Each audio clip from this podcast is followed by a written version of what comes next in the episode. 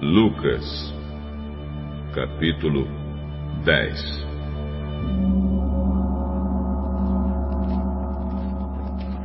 Depois disso, o Senhor escolheu mais setenta e dois dos seus seguidores e os enviou de dois em dois, a fim de que fossem adiante dele para cada cidade e lugar aonde ele tinha de ir.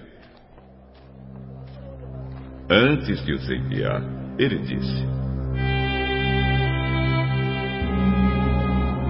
A colheita é grande, mas os trabalhadores são poucos.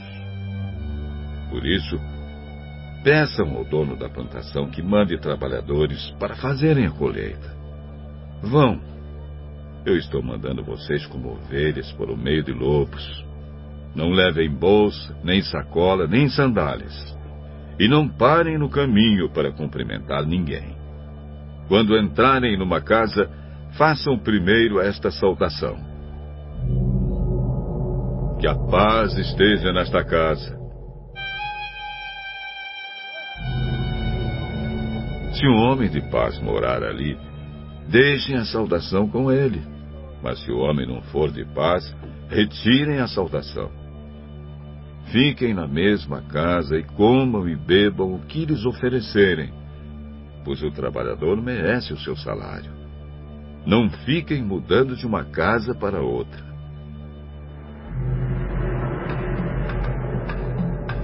Quando entrarem numa cidade e forem bem recebidos, comam a comida que derem a vocês. Curem os doentes daquela cidade e digam ao povo dali: o reino de Deus chegou até vocês. Porém, quando entrarem numa cidade e não forem bem recebidos, vão pelas ruas dizendo: Até a poeira desta cidade que grudou nos nossos pés, nós sacudimos contra vocês. Mas lembrem disto: o reino de Deus chegou até vocês. Eu afirmo a vocês que no dia do juízo, Deus terá mais pena de Sodoma do que daquela cidade. Ai de você, cidade de Corazim! Ai de você, cidade de Betsaida! Porque se os milagres que foram feitos em vocês tivessem sido feitos nas cidades de Tiro e de Sidom, os seus moradores já teriam abandonado seus pecados há muito tempo.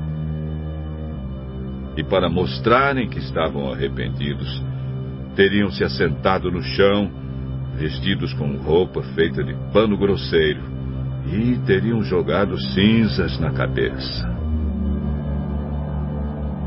No dia do juízo, Deus terá mais pena de Tiro e de Sidom do que de vocês, Corazim e Betsaida.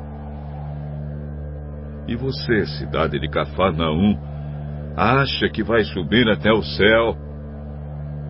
Pois você será jogada no mundo dos mortos.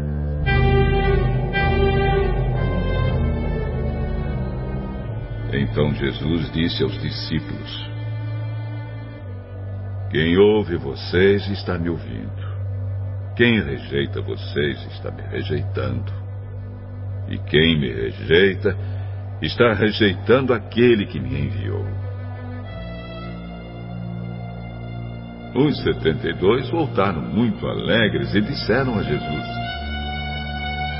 Até os demônios nos obedeciam, quando, pelo poder do nome do Senhor, nós mandávamos que saíssem das pessoas. É, de fato eu vi Satanás cair do céu como um raio. Escutem, eu dei a vocês poder para pisar cobras e escorpiões e para, sem sofrer nenhum mal, vencer a força do inimigo. Porém, não fiquem alegres porque os espíritos maus obedecem a vocês mas sim porque o nome de cada um de vocês está escrito no céu. Naquele momento, pelo poder do Espírito Santo, Jesus ficou muito alegre e disse: Oh Pai, Senhor do céu e da terra, Eu te agradeço porque tens mostrado às pessoas sem instrução aquilo que escondeste dos sábios e dos instruídos. Sim, ó oh Pai, tu tiveste prazer em fazer isso. O meu Pai me deu todas as coisas. Ninguém sabe quem é o Filho, a não ser o Pai.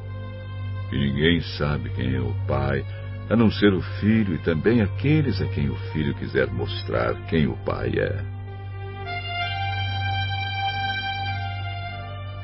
Então Jesus virou-se para os discípulos e disse só para eles: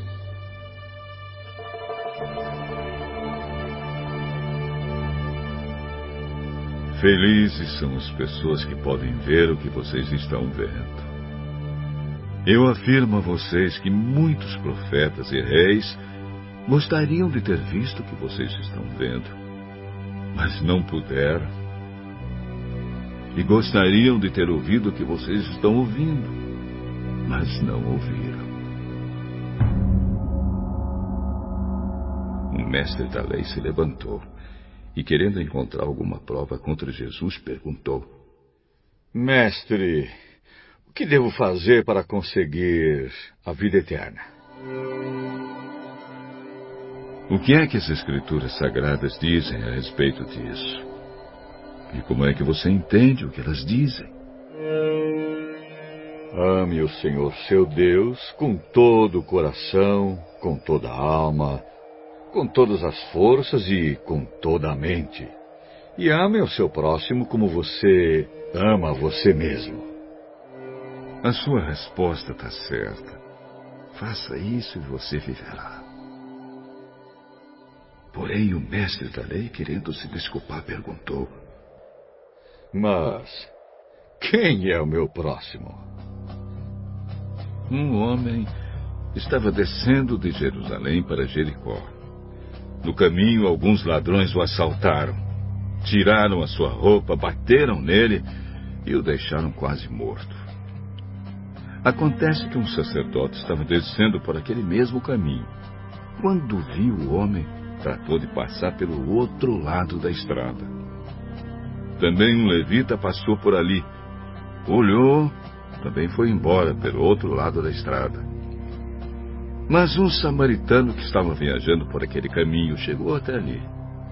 Quando viu o homem, ficou com muita pena dele. Então chegou perto dele limpou seus ferimentos com azeite e vinho e em seguida os enfaixou. Depois disso, o colocou no seu próprio animal e o levou para uma pensão onde cuidou dele.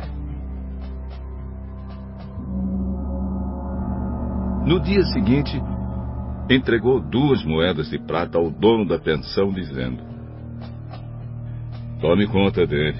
Quando eu passar por aqui na volta, pagarei o que você gastar a mais com ele.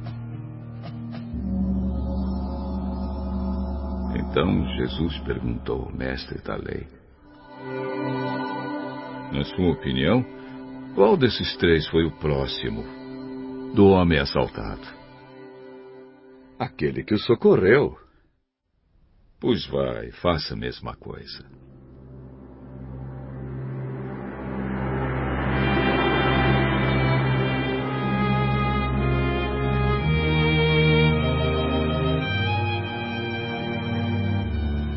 Jesus e os seus discípulos continuaram a sua viagem e chegaram a um povoado.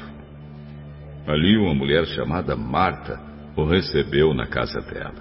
Maria, sua irmã, sentou-se aos pés do Senhor e ficou ouvindo o que ele ensinava.